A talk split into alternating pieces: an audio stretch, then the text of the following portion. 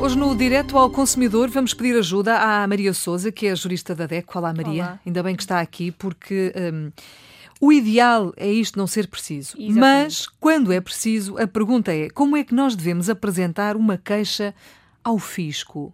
Medo, muito medo. Aliás, quando nós recebemos uma carta das finanças, não é bom, não é? Já- ficamos, já ficamos ficamos logo a pensar o que é. é. que eu fiz, o que é que Exatamente. aconteceu, o que é isto. Bom, então agora, pode haver um problema, pode haver um, sei lá, milhões de coisas, Sim. de situações, Sim. e nós temos de apresentar uma queixa. Como é que o devemos fazer?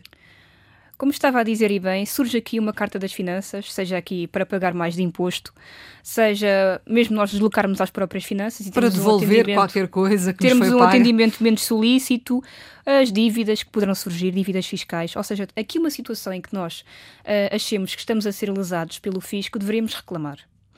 Ah, até ah, ao início deste mês de janeiro, poderíamos reclamar diretamente no livro de reclamações nas finanças. Pedíamos o livro, escrevíamos e a reclamação era feita. Porém, muita gente não sabia que, ah, de facto, poderíamos fazê-lo da nossa própria forma. Ou seja, sem ser necessário um advogado. As pessoas pensavam que seria necessário um advogado. Ah, isso, para fazer uma reclamação, inicialmente não é necessário um advogado, de forma até a simplificar o processo de reclamação. E agora, o que é que surgiu este mês, com o início do novo ano?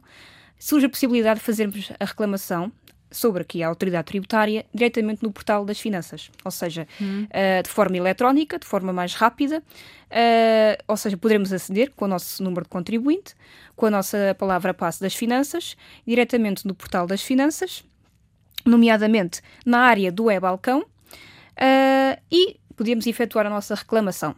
Lá, ao nos dirigirmos ao portal das finanças, vemos esta área do e-balcão, que porventura, e devo alertar que está um pouco escondida, portanto será necessária aqui alguma pesquisa primeiro, primeiramente, eh, e efetuamos a reclamação, eh, que poderá ser sobre os mais variados temas, tal como eu disse, seja impostos cobrados em excesso, seja aqui que não concordemos com alguma dívida que porventura nos possa surgir, ou seja, toda aqui uma temática que abrange a autoridade tributária.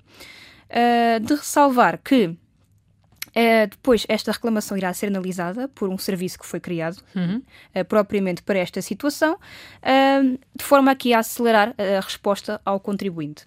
Ou seja, isto tudo tende aqui uh, a ser necessário e a, exigir uma maior proximidade entre o contribuinte e o Estado. Tenho uma dúvida, Maria. Esta reclamação ah, pode ser feita ou deve ser feita antes ou depois de se pagar? Antes. Antes. De forma a contestar, caso não concorde com o Muito valor que, que receba. Portanto, Porque normalmente com as finanças o melhor é Sim. não brincar, não é? claro, claro. Há quem possa pensar que o melhor é pagar e reclamar depois. Uh, não, Não. não, não, não, Portanto, porque aí reclama- irá atrasar o processo até. Ok. Uh, portanto, logo que receba a notificação e se não concordar com o valor que lhe é atribuído, reclame de imediato. Ok. De forma também a ser analisado e se lhe for dada a razão, o processo poderá ser arquivado. Porque obviamente que, há, obviamente que há enganos, não é? As pessoas Claro, enganam-se. claro. há- Normalmente isso não acontece, mas pode acontecer e já Sim, aconteceu. exatamente, sim, E sim. nós sabemos de casos que, que- de pessoas que já tiveram problemas e depois eh, foi-lhes dada razão porque, enfim, houve um problema qualquer, ou com o sistema, ou houve um engano Claro, qualquer. claro, basta claro. um algarismo, basta uma troca. Acontece, somos todos humanos. Portanto, reclamar, Sim.